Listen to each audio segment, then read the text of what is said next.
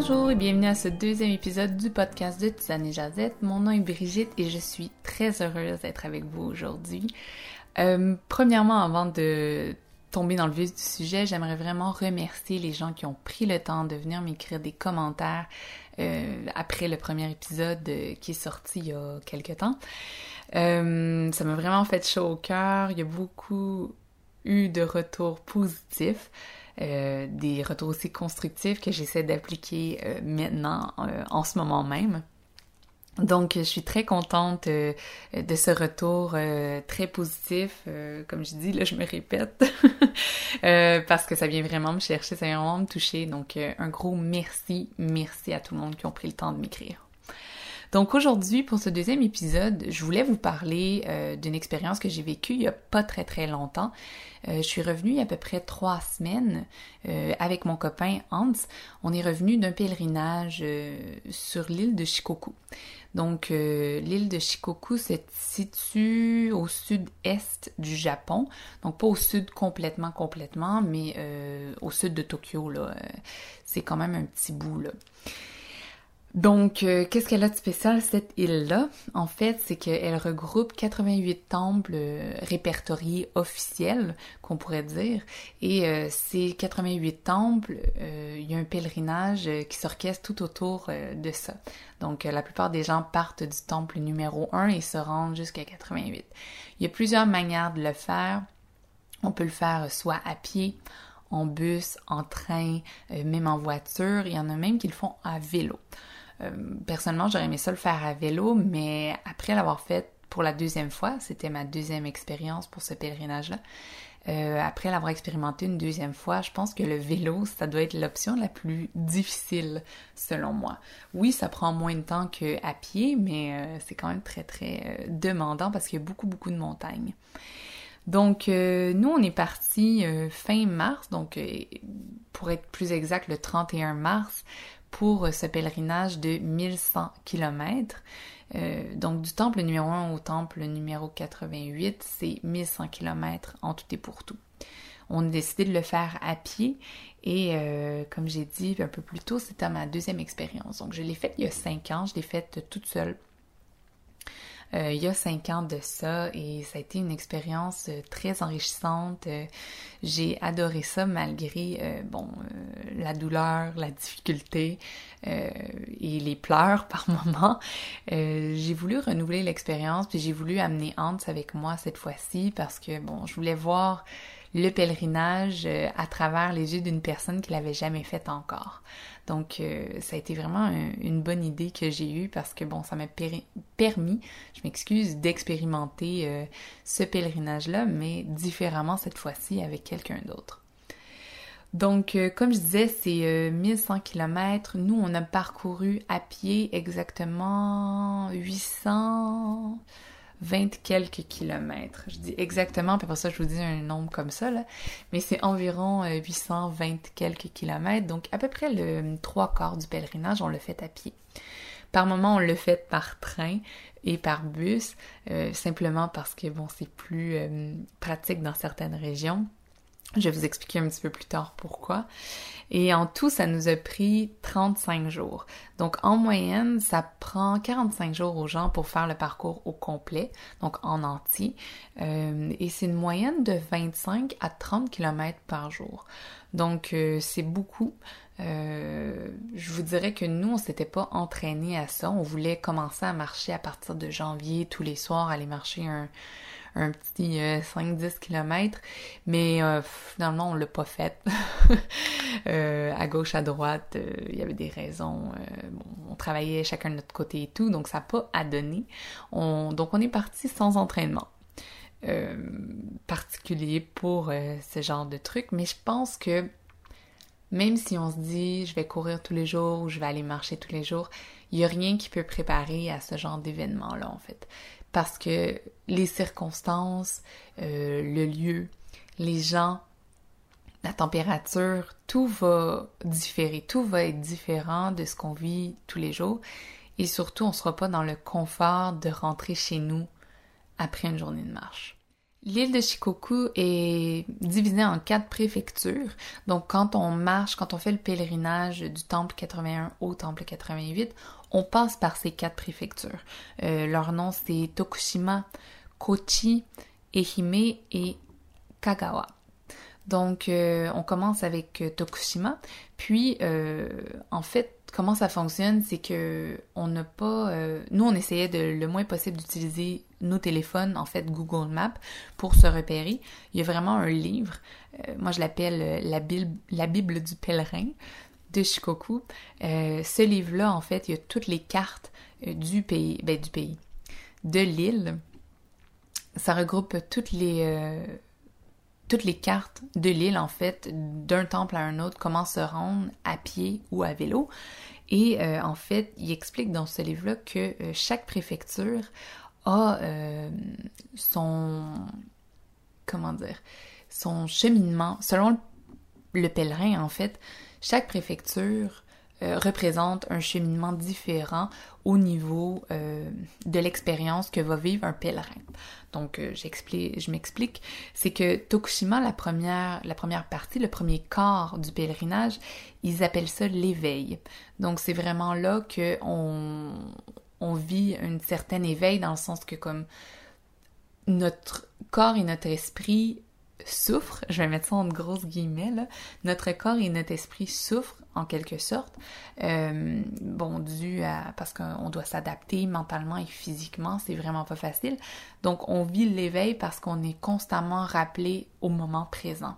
On est constamment ramené au présent, à notre douleur, à notre souffrance. Je sais que là, que ça a l'air pénible dit comme ça, mais ça vaut vraiment la peine de passer ce premier quart parce qu'après, tout est tout est mieux, si je peux dire ça comme ça. Donc, euh, c'est ça. Dans cette première période, c'est à peu près, euh, ça prend à peu près une semaine à faire à pied, donc le premier quart. C'est vraiment une expérience l'éveil, comme je disais, les blessures, euh, mentalement c'est pas facile, la fatigue, la fatigue émotionnelle. Mais notre corps, après cette semaine-là, commence vraiment à prendre le rythme, on commence à s'adapter, puis on commence à même apprécier ce voyage. Et euh, après ça, on arrive dans la deuxième partie du pèlerinage, le deuxième corps, qui est euh, dans la préfecture de Kochi. Et euh, en fait, c'est l'entraînement ascétique qu'ils appellent. L'entraînement ascétique, euh, par définition, c'est vraiment, euh, euh, en fait, quand on conditionne notre corps et notre mental à une certaine discipline, que ce soit religieux ou philosophique, en fait, c'est juste de se conditionner mentalement à continuer à avancer malgré tout ce qu'on peut vivre autour de nous, en fait. Donc ça, c'est la partie entraînement ascétique. La troisième partie, la troisième préfecture, c'est Ehime. Euh, cette préfecture-là, c'est la préfecture de l'élucidation. Donc, euh, l'illuminement, si on veut, euh, en quelque sorte. Donc là, c'est dans cette troisième partie qu'on découvre que tout est beau, tout est magnifique, qu'on commence à regarder autour de nous différemment avec un autre œil, qu'on apprécie vraiment tout ce qu'on a au quotidien. Donc, et la dernière partie, c'est Kagawa. Donc, dans cette préfecture-là, c'est la préfecture du nirvana qu'ils appellent. Donc, vraiment, euh, c'est là qu'on arrive à un stade où est-ce que, euh, en fait, on, se plaît dans ce qu'on fait.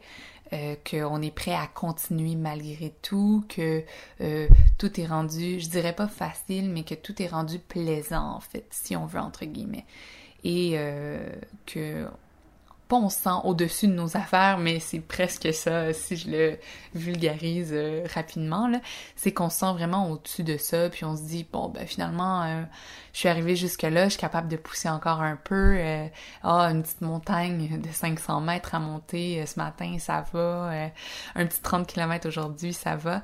Donc, tout vient un petit peu plus facile, si on veut, entre guillemets. Je mets vraiment des guillemets là-dessus parce que c'est vraiment pas facile, tout ce pèlerinage-là. Et c'est vraiment, depuis que je suis revenue, que j'ai réalisé que c'est vraiment une expérience très, très difficile, en fait. Euh, quand je me suis lancée il y a cinq ans, je réalisais pas à quel point que ça pouvait être difficile comme expérience. Euh, quand j'ai décidé de le refaire une deuxième fois, tellement les souvenirs j'avais tellement de souvenirs positifs de ma première expérience d'il y a cinq ans que j'avais pas pensé à tout ce qui était négatif. Donc tout ce qui était première semaine, jour d'adaptation, le corps qui a mal, les blessures qui sortent, les ampoules, euh, le mental qui suit pas. Donc j'avais tout oublié cette partie-là.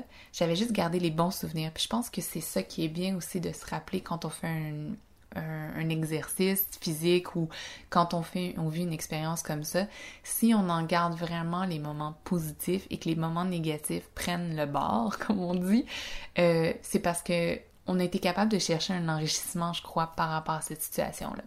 Personnellement, c'est ça que j'ai été capable d'aller chercher. Donc, ce qui fait que j'avais juste des souvenirs positifs de mon expérience d'il y a cinq ans. Ça m'a poussé à aller faire une deuxième fois. Mais c'est dans la première semaine que je me suis aperçue, j'ai dit ah c'est vrai, c'est pas tout rose ce pèlerinage-là. Et c'est avec le recul de, maintenant, en fait, d'il y a à peu près deux semaines qu'on est revenu, que là, je réalise que hmm, finalement, c'est pas très très facile comme pèlerinage. Euh, à force d'échanger avec les gens, je réalise que, ok, 800 km, euh, c'est euh, c'est pas rien. Donc, euh, c'est pas pour me lancer des fleurs, mais en voulant dire que comme si vous voulez vraiment faire quelque chose, une expérience comme le pèlerinage à Shikoku ou que ce soit le pèlerinage à Compostelle ou que ce soit juste euh, partir en voyage en sac à dos, euh, c'est le genre de, de truc qu'il faut pas penser deux fois, je pense. Il faut se lancer, il faut y aller. Puis, une fois sur place, c'est là qu'on découvre euh, notre côté euh, système D, notre débrouillardise, euh, voir comment on, se met en mode de survie si on veut. faut dire aussi, j'étais pas à l'autre bout du monde où est-ce qu'il y avait rien, puis je parlais pas la langue, non, du tout. Donc j'étais capable quand même de me débrouiller, il y avait de l'eau courante, on avait de l'électricité, on avait un endroit où dormir tous les soirs. Mais en voulant dire que c'est dans des expériences comme ça, vraiment, qu'on arrive à voir si on, est capable de survivre, de prendre soin de soi, et ça nous fait tellement grandir en bout de ligne. Donc, il faut pas avoir peur, il faut se lancer. Si ça vous parle, ce genre d'expérience, lancez-vous, il faut le faire.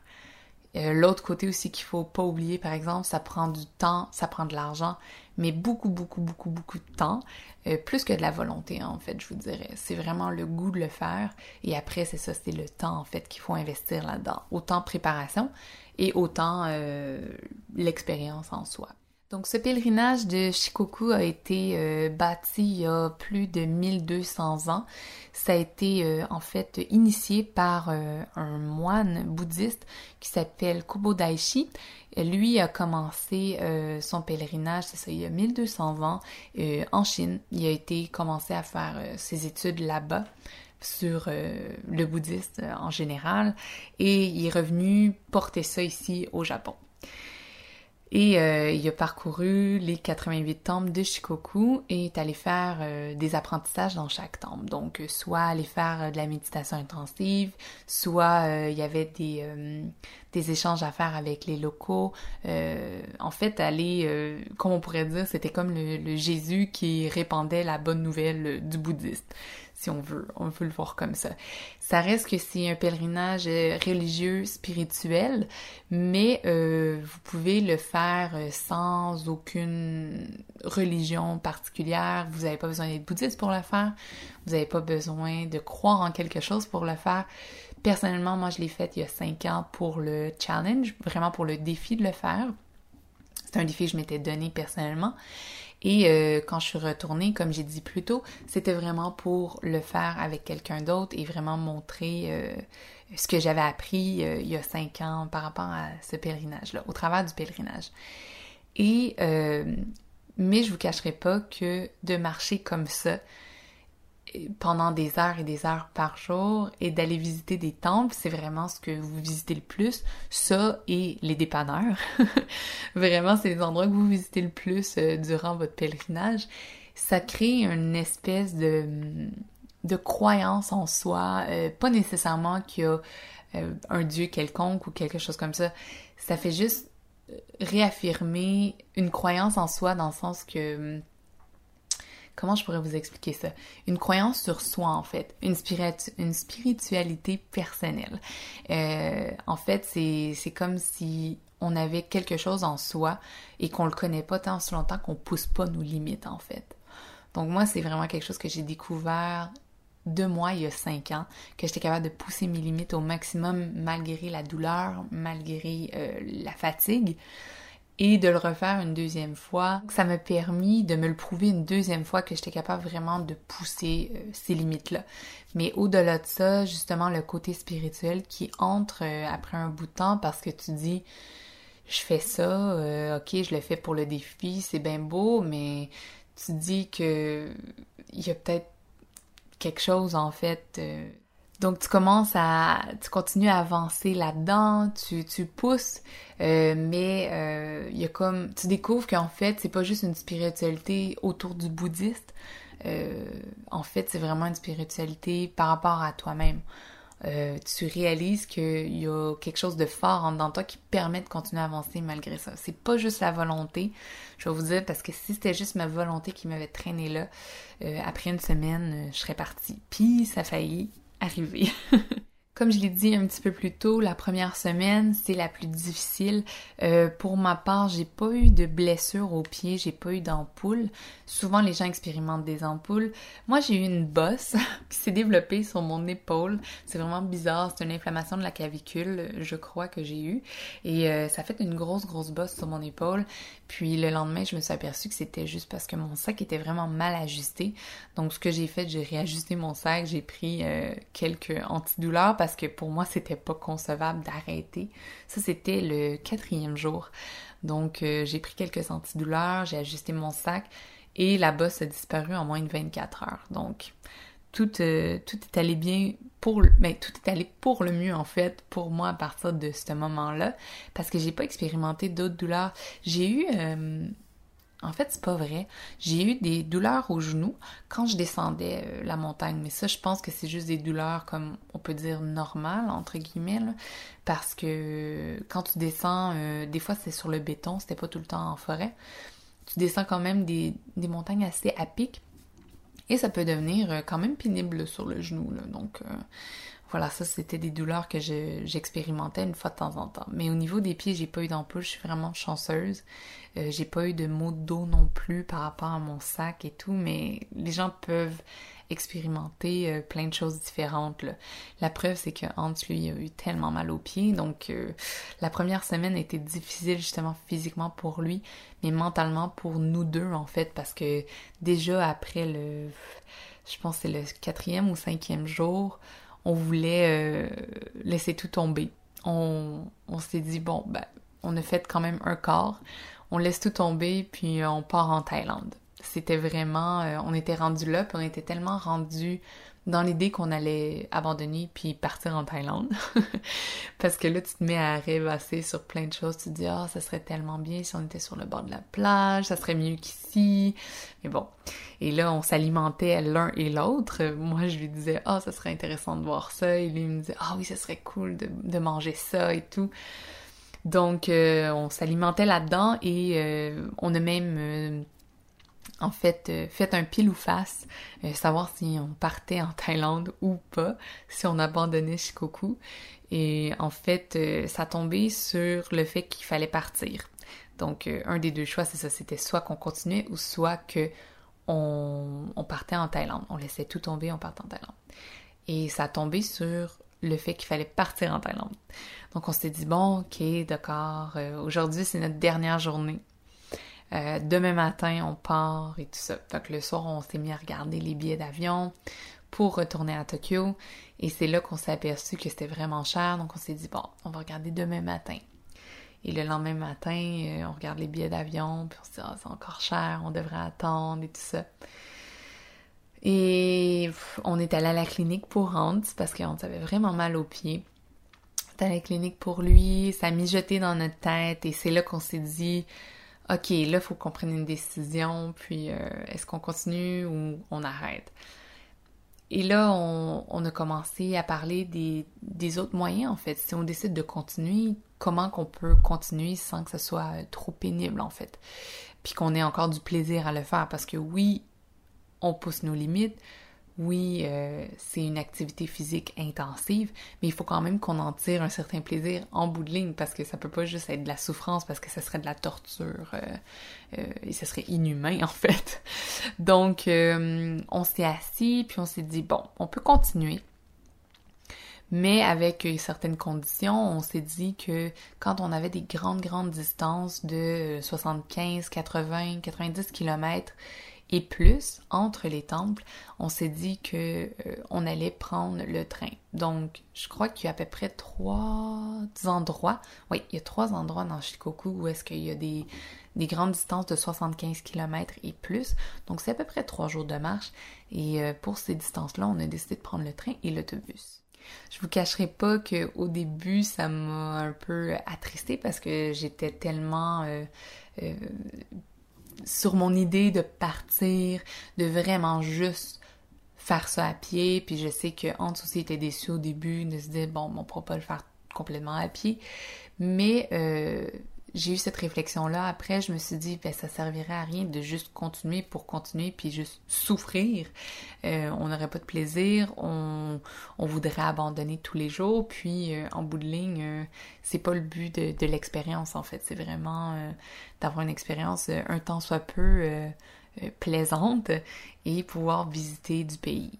Donc, avec du recul, je trouve que ça a été une bonne décision qu'on a prise de, de prendre le train, le bus quand euh, on le sentait, en fait, dans les grandes, grandes distances. Puis, euh, je regrette pas euh, cette décision qu'on a prise à deux. Donc, une question qu'on m'a posée quand je suis revenue du pèlerinage, c'est où est-ce qu'on dort? En tant que pèlerin, il y a beaucoup d'opportunités qui s'offrent à nous. En fait, on peut dormir soit dans les auberges, dans des hôtels, et qui sont répertoriés justement dans le, le, livre qui contient toutes les cartes. Il y a une liste euh, infinie d'hôtels et d'auberges là-dedans. Et il y a aussi un autre système, on peut rester dans des, euh, des auberges exprès pour les pèlerins. Et c'est des endroits qui peuvent être gratuits ou qui peuvent être euh, payants, mais vraiment très très abordables. Donc on a eu la chance de rester dans plein d'endroits gratuits et plein d'endroits pas très chers non plus aussi. Et à chaque fois on a eu un accueil, c'était je sais pas comment dire, c'était tellement au-dessus de notre attente en fait. Tellement que même euh, Hans il me disait c'est très difficile de recevoir autant. On n'est pas habitué dans notre société de recevoir sans rien donner euh, euh, à l'inverse, euh, en fait, de, recevoir quelque chose et de donner quelque chose en retour, ça fait partie, entre guillemets, de notre culture. C'est c'est dans la normalité. Mais de recevoir sans rien donner, euh, ça, ça a été quelque chose de difficile au début pour nous. Euh, plus pour Hans, parce que moi, c'était ma deuxième expérience. Donc, ça allait, j'avais comme l'habitude, après l'avoir vécu une fois. et à Shikoku, ils appellent ça des osetai. En fait, à chaque fois qu'ils donnent quelque chose, que ce soit un bien matériel, que ce soit de l'argent ou euh, que ce soit un logement, un repas, et que c'est donné gratuitement, ça s'appelle un osetai. Et en fait, c'est des offrandes que les gens offrent euh, aux pèlerins pour euh, les aider dans leur cheminement en fait de pèlerinage. Et c'est dit que quand on aide un pèlerin sans rien demander en retour, ça va apporter euh, euh, du bien dans la famille, euh, du bien personnel, de l'accomplissement personnel et tout ça. Donc de la protection. Et tout ça, ça, tourne tout autour du bouddhiste. Donc c'est pour ça que les gens de Shikoku ont tendance à vraiment beaucoup vous aider dans votre pèlerinage. que ce soit, comme je disais tantôt, nourriture, boisson, logement, donc, euh, on a vraiment été chanceux parce qu'on est tombé sur vraiment des très très bonnes personnes. Euh, les gens de Shikoku sont très accueillants. Il y a déjà, juste sur l'île en tant que telle, il y a une, énergie tellement différente d'ailleurs au Japon, je vous dirais. Euh, on le ressent dès qu'on arrive en fait là-bas. C'est que, bon, de un, c'est beaucoup plus petit que euh, le Kanto, c'est beaucoup plus petit que le Kansai. Donc déjà là, il y a une, euh, comment dire, une, esprit de communauté très très développé et il y a beaucoup beaucoup de campagnes. Les, les grandes villes sont pas très très grandes, même s'il y a beaucoup de gens, euh, mais elles sont pas très très grandes comparativement à Tokyo, à Kyoto ou à Osaka. Pardon. Et en fait, on sent cette les gens sont fiers de leur île, ils sont fiers d'acheter local, ils sont fiers de, euh, de leur nature, euh, de leur histoire, et ils sont prêts à te montrer euh, au nombre de fois où est-ce qu'on s'est fait amener. en fait, on restait chez des gens. Et ils nous disaient Ah oui, est-ce que vous avez eu le temps de visiter tel ou tel endroit? On dit non, on n'a pas vraiment le temps. Et souvent, ils nous amenaient le soir après souper en voiture, ils nous amenaient nous montrer en fait leur ville euh, par fierté, puis dire ben regardez euh, ça c'est euh, la plus grosse écluse au Japon, ici c'est tel bâtiment, voici le château de Kochi, etc., etc. Donc on est vraiment bien accueillis en tant que pèlerin. les gens font attention à vous. Il n'y a aucun danger. Moi, j'ai jamais expérimenté rien de dangereux en tant que pèlerin, même quand j'étais seule. La seule chose, bon, les voitures vont très très vite. Donc quand vous êtes à pied euh, et que les routes s'en viennent étroites, les gens n'arrêtent pas, ne ralentissent pas. Donc ça, c'est quelque chose qui était assez euh, choquant au début, là, dans le sens euh, difficile. Mais bon, après ça, tu prends une habitude et tout. mais ça reste que c'est surprenant au début, là, quand les gens passent très rapidement à côté de vous. Pour revenir euh, à la bienveillance des gens euh, sur l'île de Shikoku, en fait, et euh, au, au Setai, les offrandes, je me suis fait offrir à un moment donné de l'argent par une dame qui, qui dit Est-ce que vous pouvez la mettre au prochain temple et prier pour moi, s'il vous plaît Et ça, j'ai trouvé ça trop mignon parce que je me suis dit Les gens ont vraiment un regard très pas, euh, je veux pas dire naïf, mais les gens ont un regard très euh, euh, optimiste et comme bienveillant sur vous dans le sens que ils croient en vous, puis ils, vous font confiance en fait. Et c'est effectivement ce qu'on a fait. On a déposé son argent au prochain temple, puis on a, malgré qu'on n'est pas croyant, on a, on a souhaité du bien pour elle en fait. Et ça, c'est des choses que que même si je vous l'explique, c'est il faut le vivre pour vraiment le, le ressentir parce que bon, l'expliquer comme ça, les gens peuvent faire ah ok oui, mais tant qu'on l'a pas vécu, c'est ça qui est difficile euh, à exprimer en fait, comment qu'on se ressent à ce moment-là. Au début, quand on recevait de l'argent, on avait de la difficulté, mais euh, tout ce qui est au CETAI, que ce soit de l'argent ou non, que ce soit de la nourriture, il faut jamais, jamais refuser. Donc, euh, parce que c'est on pourrait dire impoli, euh, de refuser parce que eux, c'est vraiment, ils mettent tout leur, euh, leur bien dans, ce, dans cette orange ou dans ce thé qu'ils t'offrent. Donc, il faut accepter, puis il faut accepter généreusement. Donc, comme je disais tantôt, le, fait d'accepter la bonté comme ça sans euh, que les gens attendent en retour, c'est pas facile pour nous au début, mais on finit par accepter à laisser aller ce, sentiment de comment dire de pas culpabilité, je veux pas dire que c'est de la culpabilité qu'on ressent, mais euh, on finit par laisser aller ce sentiment de, de vouloir absolument redonner à la personne et on finit par apprécier. Donc ça travaille vraiment beaucoup sur la gratitude, puis ça j'ai trouvé ça vraiment génial parce que ça m'a permis justement de laisser aller tout ça, ce, ce sentiment coupable de pas pouvoir de pas pouvoir redonner aux gens euh, et de pouvoir justement accepter puis être euh, d'avoir de la gratitude par rapport à ça. Et ça m'a permis justement aussi de pouvoir laisser aller que quand moi j'offre quelque chose à quelqu'un et que je m'attends rien en retour, puis de pouvoir me dire, ben cette personne-là, j'espère qu'elle a autant de gratitude que si c'est moi qui le, vivais. Donc ça m'a vraiment permis de grandir au niveau de mon expérience de donner et recevoir euh, par rapport à quelqu'un. Donc autant euh, euh, recevoir sans me sentir coupable et autant être capable de donner et pouvoir avoir moi-même cette gratitude-là de pouvoir donner à quelqu'un, de pouvoir avoir cette expérience-là. Donc euh, voilà, c'était ma petite partie gratitude là euh, que je ferme. Je peux pas vous parler de ce pèlerinage-là sans vous dire à quel point les temples sont magnifiques. Euh, ils diffèrent tellement de un à l'autre. Si vous aimez l'histoire japonaise, je vais bien le dire, si vous aimez l'histoire japonaise, si vous aimez la culture japonaise et vous aimez les temples, comme moi j'adore les temples parce que je trouve que c'est tellement un endroit calme, apaisant, euh, plein de bonté en fait. Euh, les gens viennent là pour se recueillir, que ce soit pour prier, que ce soit juste pour méditer ou que ce soit juste pour réfléchir. Euh, c'est tellement reposant en fait. J'adore me retrouver dans les temples, qu'ils soient en plein milieu d'une ville ou qu'ils soient en pleine campagne. J'ai toujours l'impression que dès qu'on met un pied dans un temple, il y a cette cette euh, comme s'il y avait une bulle autour de la temple du temple pardon. S'il y avait une bulle autour du temple qui euh, qui fait que c'est calme ça a son propre euh, comment dire énergie. Donc oui tous les temples sont magnifiques.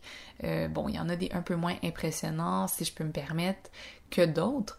On a chacun nos préférés c'est sûr. Mais d'avoir la chance de pouvoir aller voir ces 88 temples et de pouvoir profiter aussi parce que bon, c'est pas juste un rallye, c'est pas euh, on se dépêche, on, euh, on va dire bonjour aux moines puis on repart là. C'est, c'est vraiment de prendre son temps puis nous, je pense qu'on l'a vraiment bien fait dans ce voyage-là. On a vraiment pris le temps la plupart du temps je me répète beaucoup, tant. Euh, on a vraiment pris le temps de, se poser, de quand on arrivait dans un temple, vraiment de, de, de, prendre le temps de regarder autour, de regarder les gens, de si on avait euh, des trucs à écrire, si on devait manger, on mangeait sur place. Donc euh, ça aussi c'est quelque chose que on voit pas ailleurs au Japon. Les gens qui mangent dans les temples euh, à Shikoku c'est très bien euh, très bien vu. C'est pas bien vu, c'est juste très accepté parce que bon il y a beaucoup de pèlerins qui font il y a une voiture qui passe.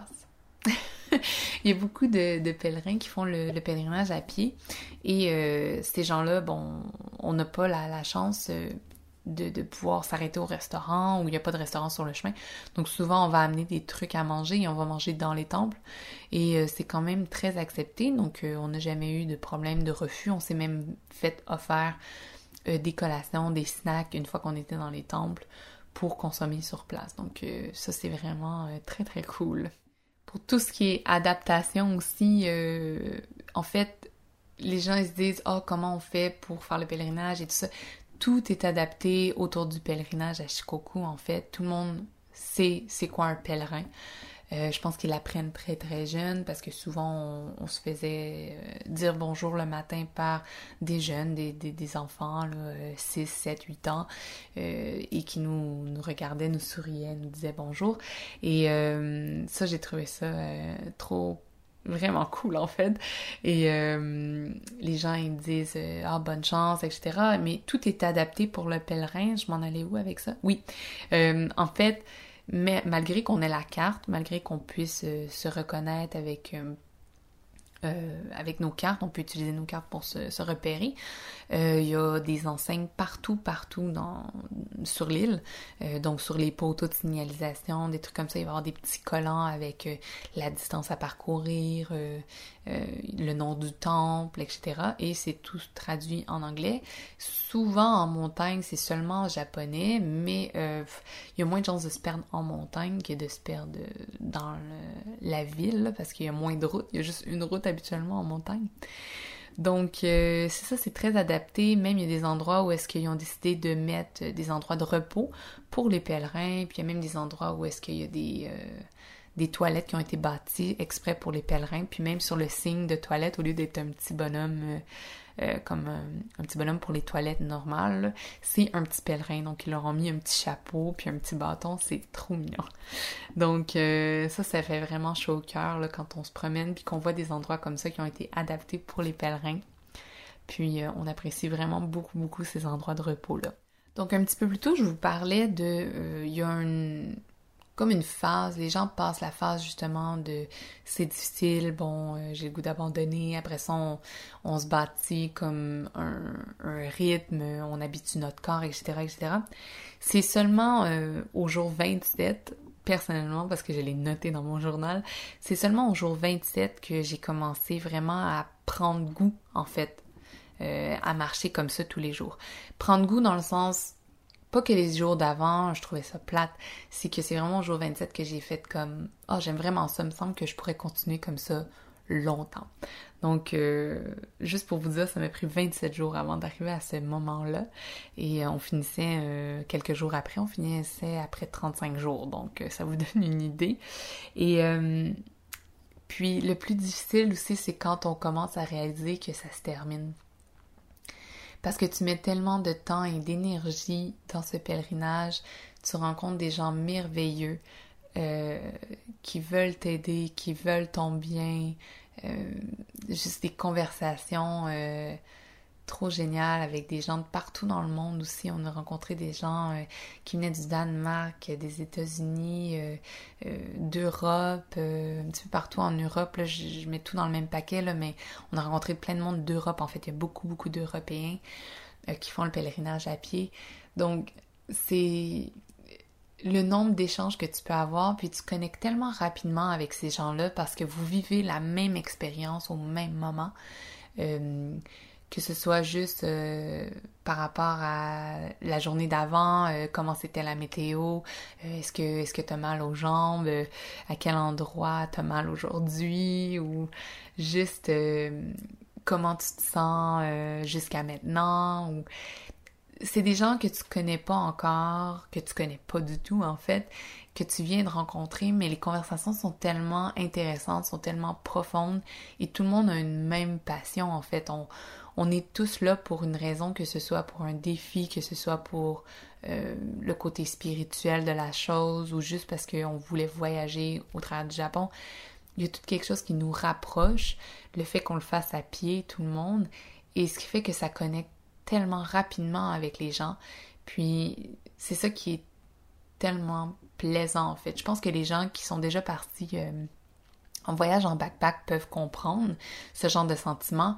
Ben, imaginez la même chose, mais fois 10 parce que tu rencontres les gens puis tu sais la douleur et la peine qu'ils ont en ce moment intérieurement ou qu'ils ont vécu la semaine d'avant ou la joie qu'ils vivent en ce moment parce que tu vis la même joie au même moment avec eux.